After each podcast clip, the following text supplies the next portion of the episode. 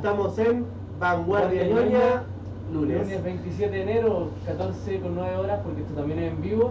En vivo totalmente, empezando la semana por Radio Pagua. Así que cuéntanos, Rorro, ¿qué vamos a estar haciendo hoy día? Antes que nada, recordar que hoy día se estuvo dando la PSU. Hay cabros que siguieron haciendo lo que se tiene que hacer con ella. Cada uno sabe lo que está correcto. Y vamos a hablar de un tema muy entretenido. A los que les guste yo, ellos van a pasarlo increíble.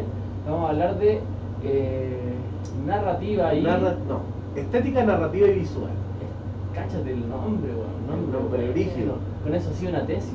Oye, y como nuestra invitada viene atrasada, porque Chile está un poco movido el día de hoy, Así es. eh, vamos a empezar nomás. Rodrigo, por favor, tíreselo. Con las definiciones. Si me puedes poner voz seria, Machi, si no, no hay problema. Vamos al tiro. Porque siempre nos gusta poner en jaque a la Real Academia Española. Nuestros amiguenemigos.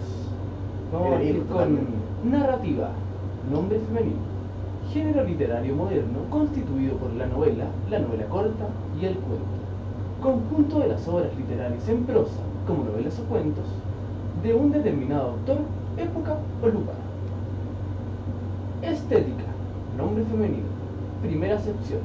Disciplina filosófica que estudia las condiciones de lo bello en el arte y en la naturaleza.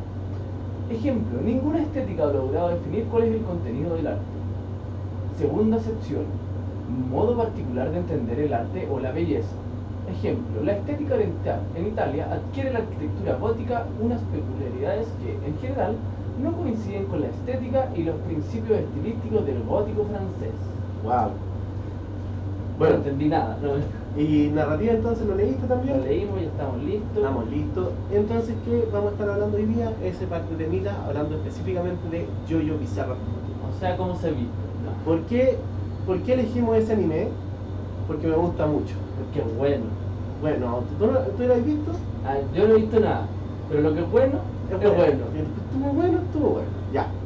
Elegimos ese anime específicamente porque eh, tenemos un interés en desarrollar el, la propuesta que hace el autor, que hace Hirohiko Araki, sobre eh, cómo escribir una historia y cómo hacer evolucionar una historia.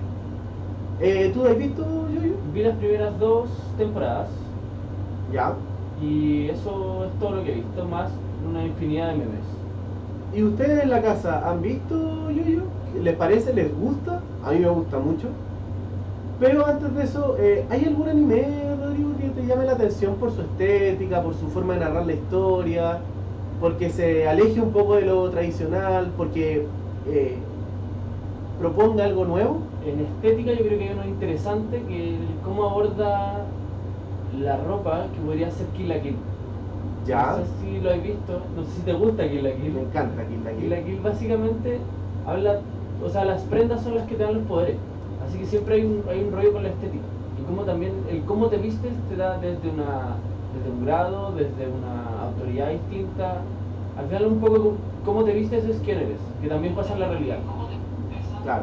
Ahí estáis haciendo ya la propuesta más de, de la estética visual que Sí. estábamos hablando. Pero también es cómo contar una historia. También es importante. Eh, eh, pone una estética.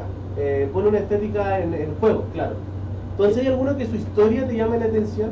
su historia y combinado con su estética yo diría que de Devilman Crybaby.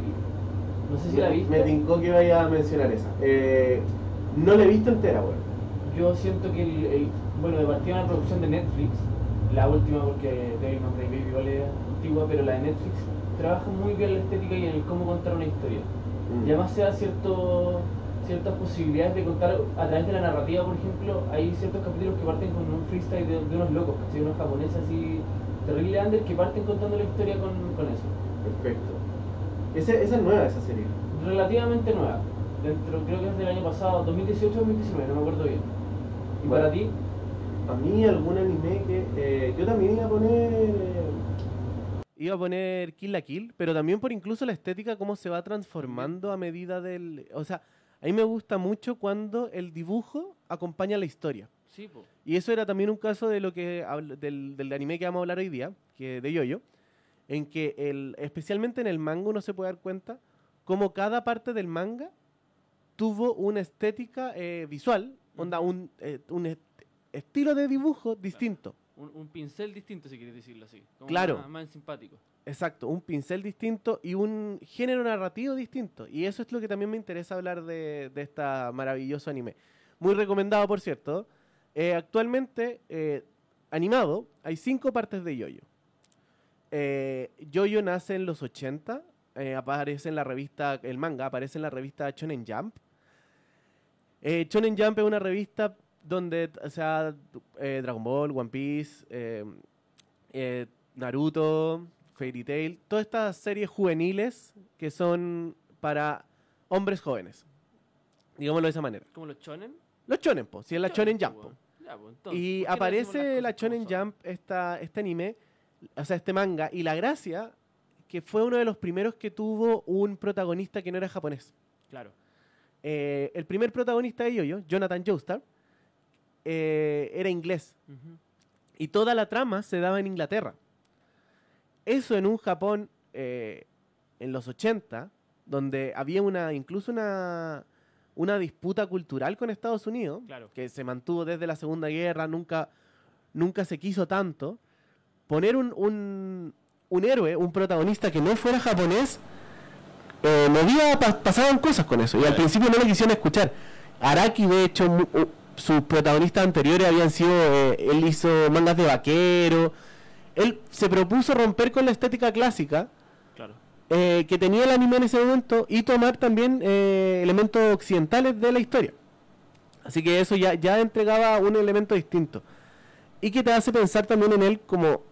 O sea, él como persona, y uno creo que ahí es lo que hemos hablado, no se puede separar al autor de la obra. eh, él ya tenía esa visión desde el principio. ¿Y qué implicó eso? No solo, eh, no solo querer mejorar y cambiar y adaptar su dibujo, sino también la historia. De las cinco partes que hay ahora, eh, como premisa, eh, ¿de qué se trata los yoyo? Es la historia de la familia Joestar y de su legado. ¿Quiénes son los Joestar? Una familia que aparece en principios del siglo XIX en Inglaterra, que una familia muy acaudalada, de mucha plata. Es como una teleserie al Eh, principio. eh, es que es el punto. La primera temporada es un clásico drama victoriano. Claro. ¿Cachai? Onda casi como orgullo y prejuicio. Y que- tiene la estética de eso, se logra muy bien esa estética. Exacto. Que luego va tomando otros rasgos. Eh, la segunda parte se parece mucho a las películas de Indiana Jones. Claro. ¿Cachai? Un, un artefacto antiguo o unas criaturas antiguas que estaban en pirámides aparecen y hay nazis y el, el héroe es un héroe carismático. ¿Cachai? El primero, el, eh, Jonathan, es un como un estandarte del honor y la caballerosidad del caballero. po, Es a good guy. Sí, po. Después Joseph, si bien es un, tipo bueno, eh, hace trampa, ¿cachai? Como que gana, gana sus combates a través de la inteligencia. Y de, Claro. de ahí nos pasamos a Stardust Crusaders, la primera, de, la primera que tiene un protagonista japonés, que tiene a Yotaro Kuyo, eh, quizá el yoyo más conocido. Yotaro. Yotaro, tío. Y este, este- acá tenemos la, la historia más estilo Vuelta al Mundo en 80 días, ¿cachai? Cambiando capítulo a capítulo el, el, el automo- o sea, el medio de... El vehículo. el vehículo, claro, po, pasando en tren, barco, eh, recorriendo desde Japón hasta Egipto prácticamente a pie, ¿cachai? Claro. Y se da esa sensación del viaje. Del viaje hacia un destino. Y, y- y eso te lo cuenta muy bien también porque el antagonista no aparece hasta los últimos cinco capítulos. O sea, aparece siempre como en imágenes, pero no, no hay un enfrentamiento directo. Y, y en ese sentido cumple como con la, el, viaje del héroe. Yo te pregunto, no la he visto, por eso te pregunto. Claro, uno podría decir que sí. Para los que Eh. no conocen el viaje del héroe, ¿lo podrías resumir muy sencillo tú? Mira, en, en muy, muy, muy, muy poquitas palabras, el viaje del héroe es esta historia clásica y arquetípica, donde el héroe vive en su mundo cotidiano, pasa algo que lo saca de la normalidad, el héroe en un primer momento rechaza esa llamada, luego la acepta y pasa el umbral, donde entra un mundo de magia. De hecho, eh, la tercera parte, ahora que me la decís, sí, es muy así, weón. Ah, viste, y no la he visto. Así luego, luego el héroe pasa pruebas, consigue aliados, eh, vence a su dragón, básicamente al monstruo o al enemigo principal, Claro. eh, obtiene el tesoro y vuelve a su mundo con esta, este tesoro ya obtenido. Y efectivamente la tercera parte es muy de eso. Yotaro incluso rechaza la llamada en su primer momento hasta que su madre expresa un stand, que son los poderes que aparecen desde la tercera temporada. Y eh, eso lo hace ir a esta llamada y conseguir estos poderes nuevos, estos nuevos aliados. La parte 4, eh, Diamond is Unbreakable, se trata y me gusta mucho porque cambia esta visión de la aventura y el viaje y todo sucede en un pueblo, en un pueblo chico, del tamaño de Chimbarongo, ¿cachai? Chucha.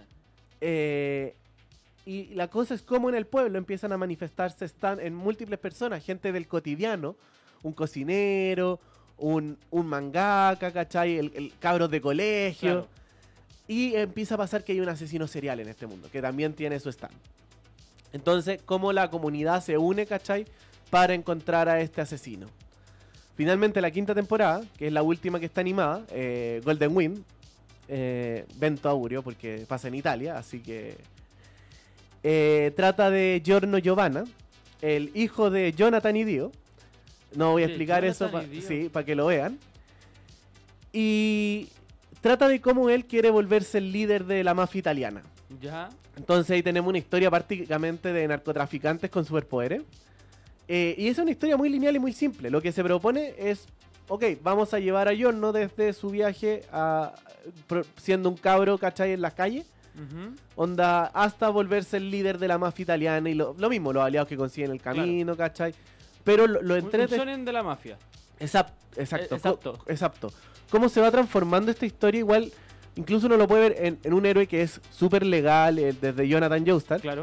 súper legal, súper eh, desde la bondad y la caballerosidad, hasta tenemos este otro lado que el, es un criminal, ¿cachai? Que mata a sus enemigos, eh, pelea con otros criminales, y cómo esa historia va cambiando. Y de hecho, o sea, la sexta parte, que esperemos que algún día confirmen, eh, Stone Free, que esa no es la última tampoco, eh, Stone Free eh, trata de la hija de Yotaro, que es culpada de homicidio, y básicamente es un Orange is the New Black con superpoderes, ¿cachai? Claro. Maravilloso, pues, weón. Nunca he visto Orange is the New Black. ¿No? Me declaro ignorante. Eh, es buena, es buena. No tiene superpoderes, eso sí. Quizás eso le falta. No la voy a ver. Voy a ver si tenemos Mira, comentarios. justo los tenía abiertos. El Perfecto. primero es Lucas Calderón, que nos dice, buena cabros, porque tiene tres S, así que saludo Lucas. Alejandro Davilev Torres nos dice narrativa en anime. No es mi fuerte, pero la narrativa no es lo mismo que estética. Exacto. Eh, la narrativa no es lo mismo que la estética, pero la narrativa sí puede tener una estética. Exacto. Y eso, eso es un poco a lo que queríamos apuntar. Y eso se puede construir, por ejemplo, eh, a través del género que se usa y a través de... Finalmente, eh, por, e- eh, ¿por qué decimos que la narrativa tiene una estética? Por eso las películas de terror se ven muy parecidas unas a las otras. Y por eso una película como... no sé si viste Midsummer, Midsummer, ¿no? ¿Cuál es? una nueva que salió del mismo director ¿Anime de... o película? No, es película gringa. No sé si es gringa, pero... Pero es- una película, eso sí, no es... el del mismo director de Heredity. Heredity, ¿la Ya, sí, sí, sí, que la es como bastante independiente este director. Eh, todo pasa en el día, en un, Claro. en un espacio, un mundo medio fantástico, donde nunca se pone la noche. Ya, Y eso es como tú usas la estética en la narrativa. po. claro. Por eso sabemos que eh, son cosas distintas, pero sí hay ciertas imágenes, cierta, ciertas figuras, cierta visualidad que te permite contar una historia. Y que se complementan, o sea, la- Exacto. La, la narrativa apoya a la estética. Y la estética apoya la narrativa. Eh, ¿cuál- leemos más comentarios. Digamos, esos son todos los que tenemos. Sí, yo había Sí, visto... Tenemos más, más comentarios, entonces yo tal vez lo estoy viendo. Quizás estoy un poquito atrasadillo. Mi internet es muy lento. Ah, bueno, bueno, bueno. Uh, los, eh, también nos dice, Dadilev fue invitado de nosotros en Escuela de Rol. Perfecto, saludos. Daniel. el administrador de... eh, ¿Cómo se llama? De Dungeons and Dragons Chile. Ya, increíble. Bueno, nos habla, uh, los 12 pasos, que son esta historia del héroe, muy Uh, resumida ¿los que 12 le... pasos o U? Uh, así como... Ah, oh. entendí, uh. Y nos pone, uh, nos pone que Joseph Campbell es el que escribe del monomito. Ya. Eh, ahí uno puede leerlo. Joseph Campbell.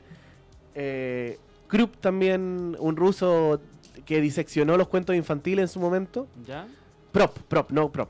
Eh, sí, Prop es el apellido del que diseccionó los cuentos infantiles y que después Campbell lo tomó mucho. Así que eh, esos son los comentarios que tenemos hasta ahora. Un poco también me gustaría saber ustedes ejemplos de eh, animes.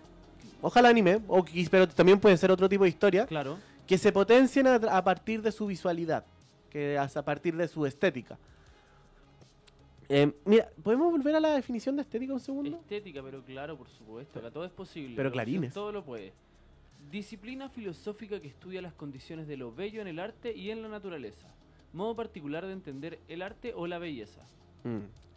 ¿Cachai? Eh, si bien tiene una dimensión eh, visual, que entendemos que es muy importante, la estética también es cómo lograr lo bello. Claro. Y en una historia, lo bello también está involucrado en cómo, o sea, que, cómo cuenta esa historia y la historia en sí misma. Claro.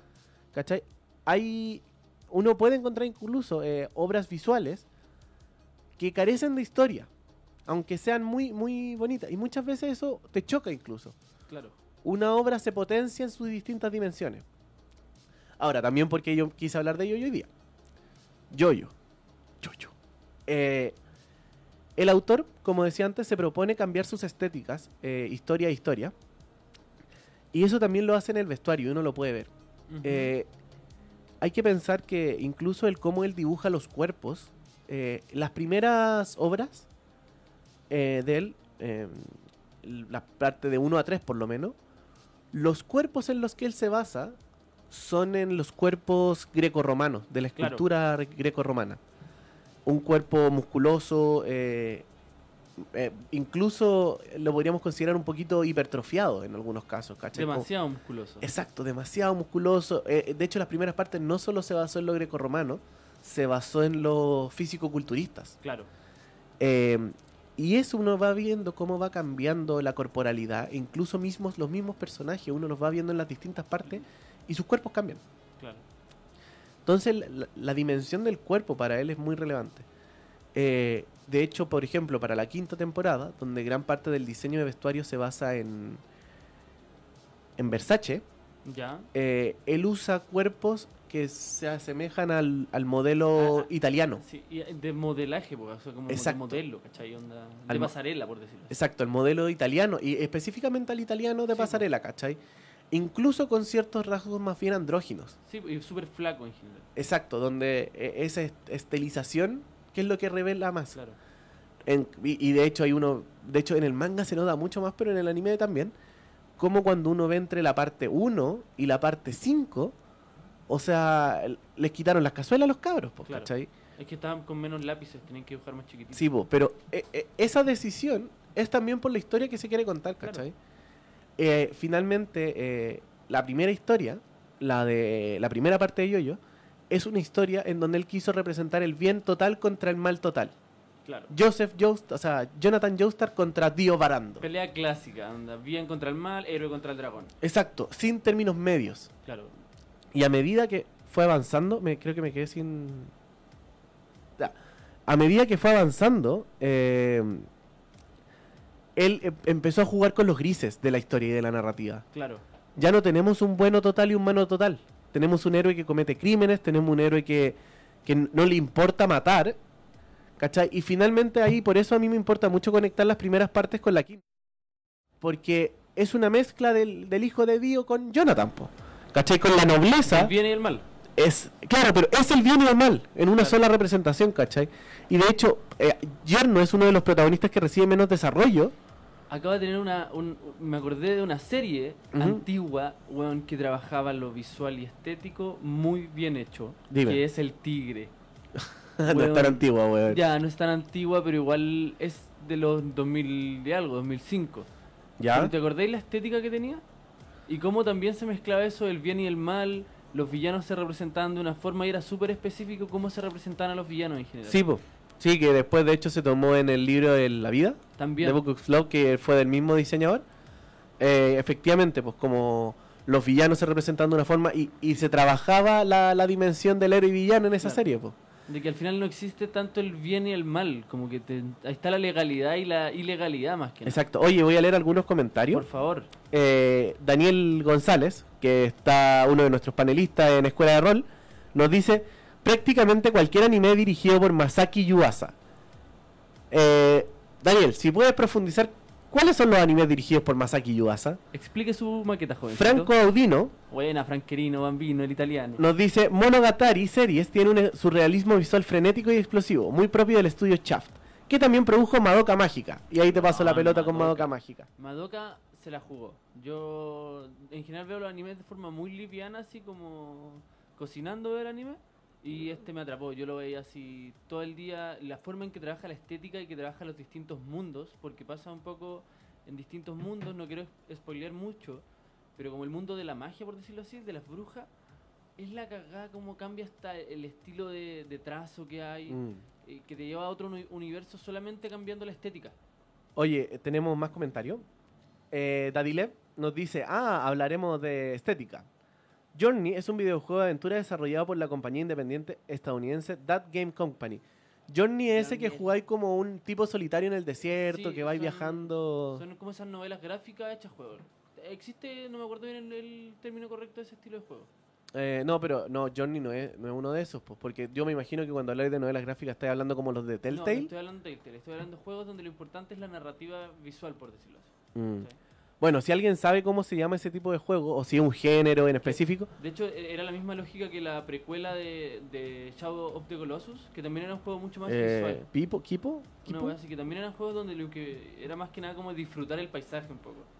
Después Franco, eh, que, ah, bueno, eh, Dadilev le pregunta, ¿Ore Monogatari? Y Franco le pone, no, Monogatari Series, Bake Monogatari, Neko Monogatari, Monogatari Second Season. Y Dadilev le pone, ah, Franco pone, aguante Masaki Yuasa. ¿Alguien nos puede decir qué anime hizo Masaki Yuasa?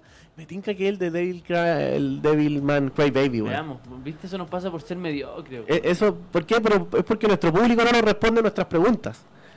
No le echamos la culpa al público. Nosotros no trabajamos. Bueno, volvamos a Yoyo. Eh, voy a sacar un libro en este momento. Porque sí, Producción lo logró. producción lo un logró. Tenemos un libro en pantalla. Vamos a juntar a la abuela. Por mientras, les comento que vamos a terminar este capítulo con una canción que saqué, pero eso es para terminar. Así que estén preparando sus oídos. ¿Y qué libro nos tienes ahí escondido, Felipe? Bueno, hoy día traje este libro a, a esta cámara. Ma- Manga, Yo lo leo, tú lo lees, que lo lees? Manga in Theory and Practice. De. Hirohiko Araki, ¿Quién es Hirohiko Araki? el escritor de Jojo's Bizarre Adventure. Ya. ¿Por qué me importa este, este libro y por qué también quisimos analizar Yoyo? Porque eh, Hirohiko Araki es de los pocos que se dieron el- de analizar su propia obra y obras de otras personas y sistematizar el conocimiento. Claro. Y de ahí él como que saca una, una cosa que puede parecer muy muy obvia ¿Ya? a simple vista. Ah, llegó. Eh, llegó nuestra invitada. Por favor, pasa. Hola, eh, llegó Isi León, nuestra invitada. Acomódate ahí en esa silla. Te vamos a dejar que te presentes. Ponte los audífonos. Se- Ya.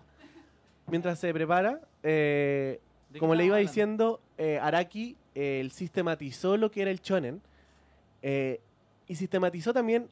El, el loco es medio pegado con cuál, qué es un buen shonen y qué es un mal shonen y te lo dice así. De hecho, se tira unas críticas a Dragon Ball ¿Ya?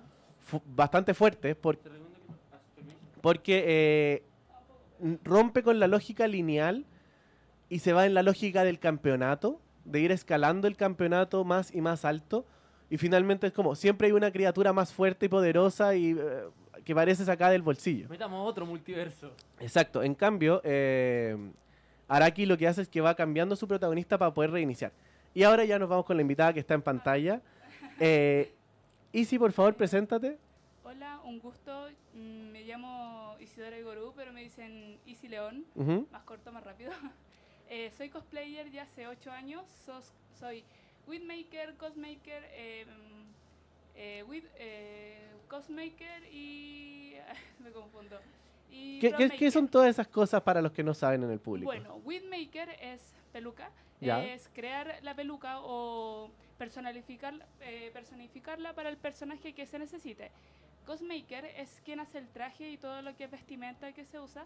Cos, eh, cos, eh, cos- eh, Prodmaker, perdón.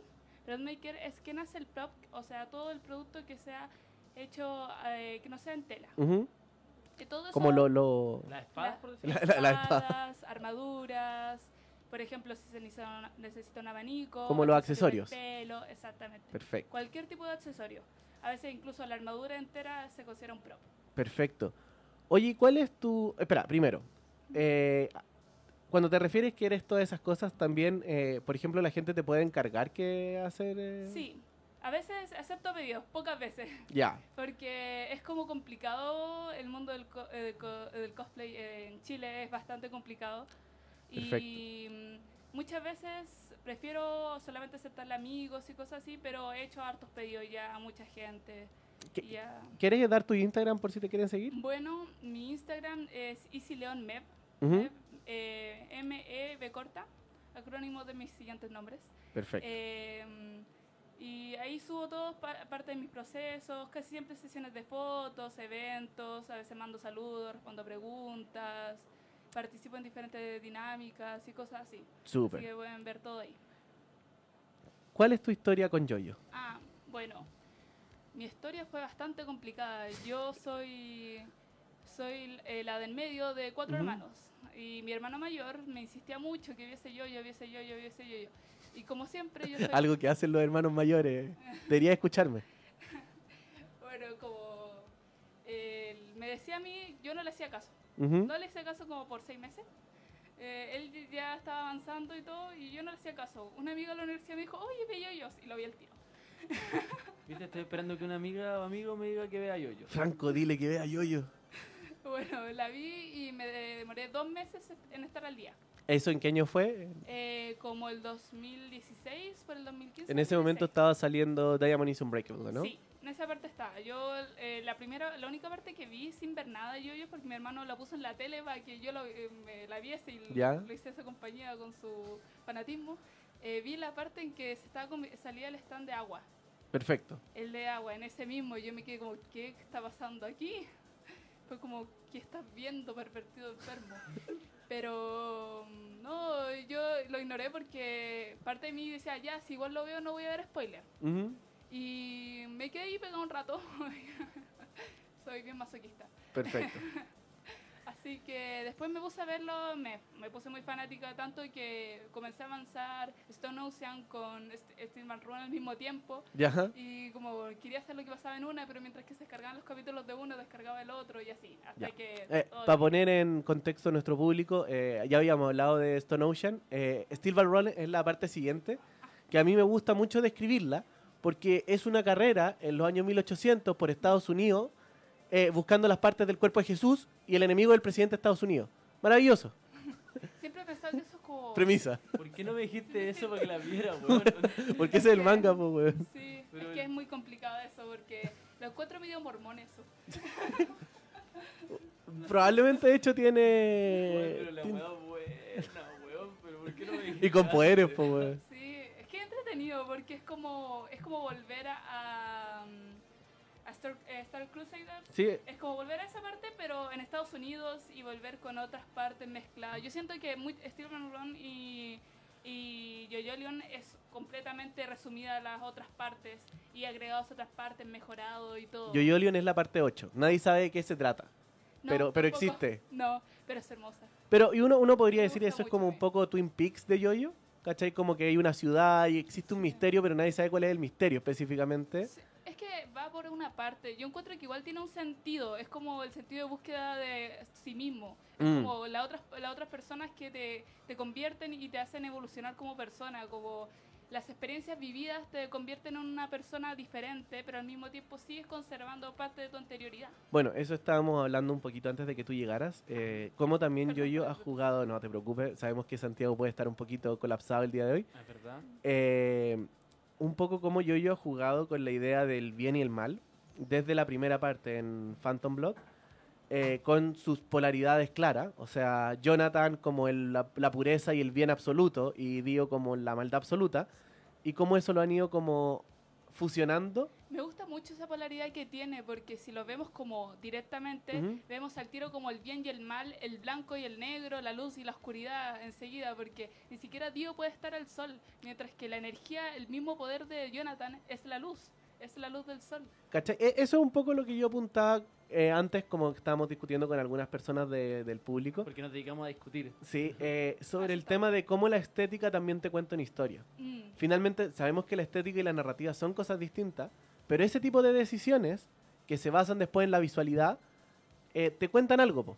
Te, te permiten eh, eh, Araki, por eso yo estaba hablando harto de este libro, te dice eso. No solo cuentas tu historia diciendo las cosas, sino que aprovecha de cuántas cosas puedes decir con lo que estás mostrando. Claro. Em, bueno, eso. Aprovechando también porque no, no hemos dado el tiempo para que la gente te conozca.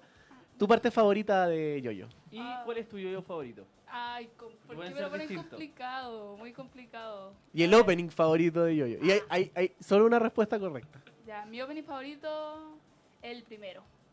El primero, lo siento, pero es que siento Ya. que el primero es un, te cuenta toda la historia. Sí. Y te lo cuenta no solamente como con interacciones que uno dice como básicas, sino que es mucho más complejo. Cada movimiento, cada imagen que aparece es un completo simbolismo. Lo encuentro hermoso en todo. Incluso in- me encanta el... Muy el emocionada, que- obvio, siempre. que me gusta mucho el hecho de que, por ejemplo, Jonathan apunte el cielo y se ilumine todo, mientras que Dio está caminando desde, la desde el fuego inferior, desde un calabozo casi, subiendo, elevándose por la muralla. Lo encuentro muy genial. Sí. Yo, yo iba a decir que la, la única respuesta correcta, tú no le vas a entender el chiste porque tú no lo veis, pero la única respuesta correcta es cualquier opening excepto Chase. Pues- Ay, pero me gusta Chase. Sí, Chase. eh, Eh, mira, ah, perfecto. Oye, vean su polera. ¿La hiciste tú? sí. Mira, espectacular. Que, quería una polera yo, yo y encontraba que todas eran como demasiado típicas. Ujú. Como el típico imagen de Yotaro apuntando con el stand atrás. Y no, yo decía, no, es que encuentro que es demasiado evidente. Quiero algo que solamente pueda ver un, eh, conocer y identificar un fan de Yoyo. Bueno, Así que tomé mi libretita, lo comencé a dibujar y así lo comencé a hacer yo y la raja. Yo tengo muchas ganas de comprarme alguna polera. Probablemente la manda a pedir a China y me dé coronavirus. Pero Pero al menos moriste bien. sí, pues morí con mi polera y yo. Yo creo que el gran problema de las poleras otaku es que todas son la polera igual, que son como poleras ¿Fondo de negro? metal, fondo negro y la portada. Bueno, Sí. son, eh, le copian a los metaleros. Y mal estampada. Mal no, ese, ese estampado que es duro, ¿cachai? Sí, Una po. armadura. Ah, por lo mismo, preferí como, no, yo hago todo en casa. Perfecto. Oye, yo no sé si tiene alguna reflexión aparte de yo, yo como que tengas tú de todo este tiempo leyéndolo, también Mm, incluso mezclándolo con, con tu estudio, o no sé si te he dado ese tiempo para hacer esa reflexión, A veces cuando estoy muy inspirada, sí. En este ¿ya? momento no recuerdo muy bien. Pero siempre he pensado que yo-yo es como la máxima representación de vivir la vida, Ujú. como aprovechar el momento casi, porque al final es todo como la reacción de me pasó esto, tengo que superarlo y tratar de ver, ver ser mejor y, y cambiar eh, todo mi entorno. Mm. O sea, claro, todos los, los protagonistas de, de Yoyo tienen esa visión como de, tienen un objetivo y en general eh, buscan resolverlo y ese objetivo es como ben- beneficio para la humanidad, po. Sí, O sea, incluso Giorno, eh, líder de la mafia y todo, el buen quiere eliminar el tráfico de drogas, po. Claro. fue Mira, como por un bien, todo es como por un bien mayor. Aunque se puede decir que todo tal vez que se lo tomaran mal, eh, Jos- eh, Joseph no es tanto. es No. como más venganza. Y Eh, más que Joseph, nada ¿en qué- en una qué parte? En- Joseph en la segunda. Ya, sí, sí. Es como, yo creo que es como entre venganza y superación personal, Mm, porque igual el objetivo que se le da es, es encontrar el antídoto. sí, no es... es verdad. Pero no también a Joseph le dan un arco más largo, a través de tres partes Ah, sí, prácticamente. sí, en realidad es que en realidad tiene una evolución bastante mayor porque de una persona en que sacaba una AK-47 en un restaurante para matar un vampiro, Qué Ah. agradable sujeto. Qué sujeto. sí, a adoptar un bebé que nunca se encontró a sus padres y Sí, po. llevarlo a una mejor vida. O sea, y entre medio, eh, temas de infidelidad con su esposa, hijo, Oh. hijo ilegítimo. Sí. Complejo. Re- repito, qué agradable sujeto. No, bueno, sí. eh, eh, Intentos de incesto. sí. Ay, no. Aceptámoslo. Esa puerta Y- vio y mucho. fíjate que eso, eso, eso ya me ha- ponía un tema interesante que lo he, he leído esa discusión harto en redes sociales. Y el tema de la representación de la masculinidad en Yoyo a diferencia de otro anime. Siendo que muchas veces los cuerpos de Yoyo o son hipermasculinizados o incluso son como que ahora se les da andrógenos. Exacto. Entonces, ¿qué, qué opinas tú de esa? Porque ha habido un Mm. desarrollo interesante ahí. Sí, es que yo considero que la representación de la masculinidad como algo físico en yoyos al menos no es como tan relevante, ya que el principio seguía como la moda y la estética de los años 80, en Ujú. donde Hokuto no Ken era el modelo a seguir. Y era... Aceptemos que Jonathan es una copia de Hokuto no Ken. Mira, nosotros somos ba- bastante ignorantes en anime. Somos Eh, bastante ignorantes. somos bastante igno- eh, Hokuto no Ken es... La estrella del... Ah, ah, el Omae wa Moshindeiru. Sí. Ah, ya. muy Eh, vi- vi el, vi el- vi el meme. Ya, el- ese así mismo. que, ya, ese Sí, Hokuto ese no es Ken. Hokuto no Ken. Ya, Hokuto no Ken era como la inspiración de muchos mangakas. Hay, muchos hay muchos personajes que están hechos según a su semejanza. Y en esa época era el estándar del diseño de personaje. Si, si uno puede avanzar a través de la historia, por ejemplo, Jonathan es igual a él. Se Ujú. puede decir que, bueno, Joseph es igual a Jonathan. Sí, po. es muy parecido, no personal, de personalidad, pero pasa algo raro con Yotaro. Yotaro es la parodia de eso. Sí, po. Porque si lo consideramos, es un adolescente de unos 1,96 que más encima O puede sea- derrotar a sus rivales con un dedo literalmente. O sea, Yota. Yotaro parece de 30 años. en esta- o sea, de hecho... De, eh, Rejuvenece en re- Ryu. sí, sí, va en rejuveneciendo. Ryu. Y eso es lo que decía, como también él va reinterpretando los cuerpos ahora aquí. Sí, O sea, claro, en, en Stone, Stone Ocean eh, parece, parece Sí. más joven, así como de 20. sí, parece como yo el hermano de Yolin. ¿Y Sí. ya tienen esto? Eh, tiene como unos 50 Sí. en este Ah, piola. Tiene 17 en el 18- 1985, después en 1999 tiene como 32. Sí, pues. Y, y su doctorado Sí, tiene. eh, en biología marina, porque le gustan mucho los sí, le delfines. gustan mucho los, los delfines. Es el caso de Benjamin Button. El... Más Sí, o más menos, o menos. sí. Y después ya en Stone Ocean en el 2010. Sí, Oye, 2012. ¿le damos comentarios, Comentarios. que no hemos leído? Ah, bueno. Vamos con los comentarios. Pero eh, sí, a lo que iba es que eh, considero que de copiar a un de un diseño de personaje que era como el popular o el estándar, fue evolucionando a su propio ritmo y a su propia como comodidad o identidad dibujando. Se- eh, como va a un exceso de masculinidad hasta lo que él considera que ya es eh, como el estándar al que tenemos hoy. Yo Sí. tam- creo que en eso mismo, igual como de lo físico a lo de personalidad, de la masculinidad, Jonathan llora harto. Igual menos Sí, considero que eso no se ve como normalmente en los animes de shonen, en donde si llora es como una muestra de debilidad. Mm. O sea, claro, de hecho, toda la primera mitad de Phantom Blood, él es como el debilucho, po. Sí, él es el débil, el que se tiene que superar. Es como... Y que se odia a sí mismo por ser débil. Sí, po. En el momento en que eh, Dio molesta a Irina, él llora de impotencia. Claro, pues en ese momento no hace nada y después ya se agarra combo. Y... Sí, Ahora, también Araki eh, es interesante porque de hecho en este libro tiene una sección de como cuándo elegir personajes femenino y masculino. Su Mm. respuesta es la verdad a lo mismo. Onda, Sí. esa, esa es su respuesta en eso, ¿cachai? Como lo importante es, o sea, ambos pueden hacer como cualquier cosa lo- y te, te cuenta un poco su historia con ese tema. Mm. Porque de hecho en las primeras partes hay pocos personajes femeninos. Sí, po, es muy Res- o sea, y, y en la parte 4 empiezan a aparecer más, pero luego en la parte 5 tienes a Trich Mm, y, nadie más. y a Trich, ¿cachai? Sí. Como, eh, Igual si lo vemos por la situación como una mafia italiana, se entiende el contexto de que solamente sea un personaje femenino porque solamente estamos viendo mafiosos. Sí, po. mafiosos matarse entre sí. No es como que se puede decir que incluso en la época que puede estar metida una chica ahí como entre medio. Es como machista igual mi comentario, pero estamos viendo una mafia italiana. Es como Claro. si viésemos un grupo de yakuzas y te preguntas ¿por qué no hay mujeres? Porque son yakuzas. sí, po. Pero también él cuando escribe Stone Free, eh, con... Ah, esto no sé. Sto- sí, bueno, Stone Free, el es stand. Stone Ocean, eh, lo, lo que hace que ahora lo estoy le- leyendo de nuevo, entonces tengo como muy metido en la cabeza el nombre. Pero eh, Jolene es una de las primeras, no, no la primera, pero una de las primeras protagonistas femeninas que aparece en Shonen Jump. Sí, Como, eh, y en un, en un shonen. Y ahí volvemos un poco al tema de la narrativa que yo quería mencionar antes. Que para él, un shonen, eh, él, él lo pone como género narrativo, no solo porque en Japón tienen esa cosa como que eh, los géneros están muy relacionados al público objetivo. Sí, con la edad completamente. Porque shonen sería como lo que diríamos como categoría infantil. Sí, po. Y, y, y- no, y categoría infantil para hombres, po. Sí, Pues, O sea, en Japón se entendería así. demografía masculina o- Exacto. o infantil de niño. Como Y- aquí que viesen Ben 10, así. Claro. Y el tema que eh, él pone que finalmente la historia que tú tienes que contar cuando haces un anime ahí, o sea, un manga, es una historia bastante lineal y exponencial. La- y él lo pone como el, el golden way del shonen, ¿cachai? Que es hacia adelante y hacia arriba. Y el problema que él ve es que cuando tienes que avanzar siempre hacia arriba y tu personaje no puede regresar porque si no se siente como, oye, pero ¿para qué tuviste todo este desarrollo antes? Si tu personaje vuelve a un punto X. eh, y por eso el cambio de personaje, po y él le pone su, eh, su desarrollo a cada uno sin, sin tomar tanto el personaje anterior como se desarrolló, ¿cachai? Y por eso también el enemigo va cambiando. eh, y trata también de que. Porque hay algunos de los yoyos, así como que no tienen un desarrollo de personalidad tan grande. O sea, teniendo, por ejemplo, casos como Giorno. Giorno es el mismo personaje el capítulo 1 y el capítulo final. Sí, no se puede ver una gran evolución ni tampoco un gran como avance en él.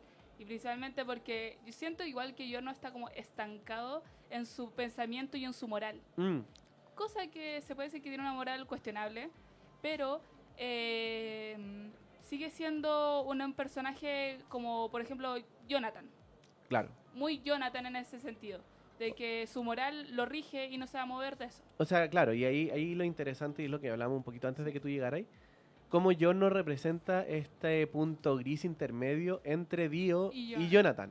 O sea, con una moralidad súper fuerte, ¿cachai? Como de hacer el bien, de, de la que la gente que haga injusticias tiene que pagar su merecido. Pero eh, la gracia que tiene Yukotro y Giorno en es- todo eso es que usa los métodos de tío. Tipo, Es, es como, es una mezcla entre los dos, es como un paralelismo muy fuerte entre medio de los dos.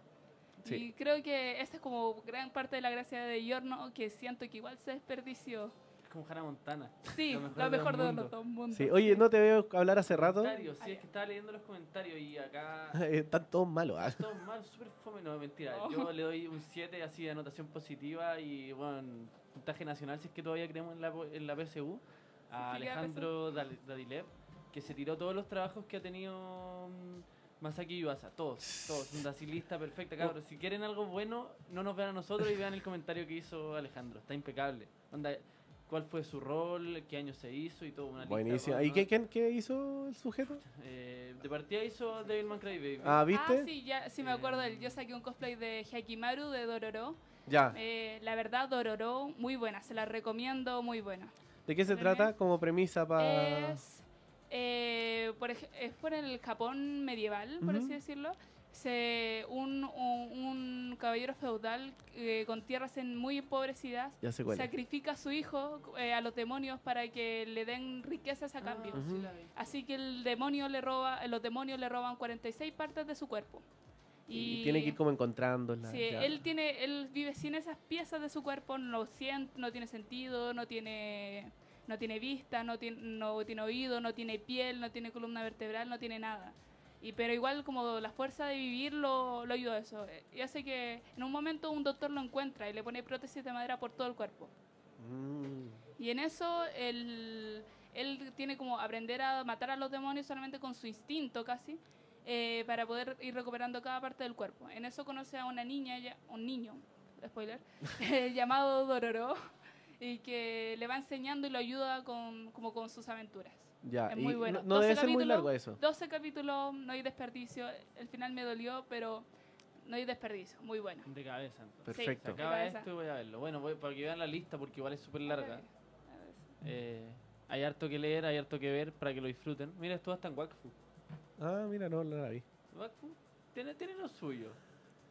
Volviendo entonces a la estética del anime y la narrativa, ¿hay algún anime que habíamos hecho esta pregunta antes entre nosotros, pero no te la hicimos a ti, que te llame especialmente la atención, ya sea porque tiene una estética como muy propia, muy específica, o porque su forma de contar la historia eh, como que rompa los parámetros que uno normalmente espera en el anime? Mm, a ver, si tuviese que pensar. Ay, es que no sé.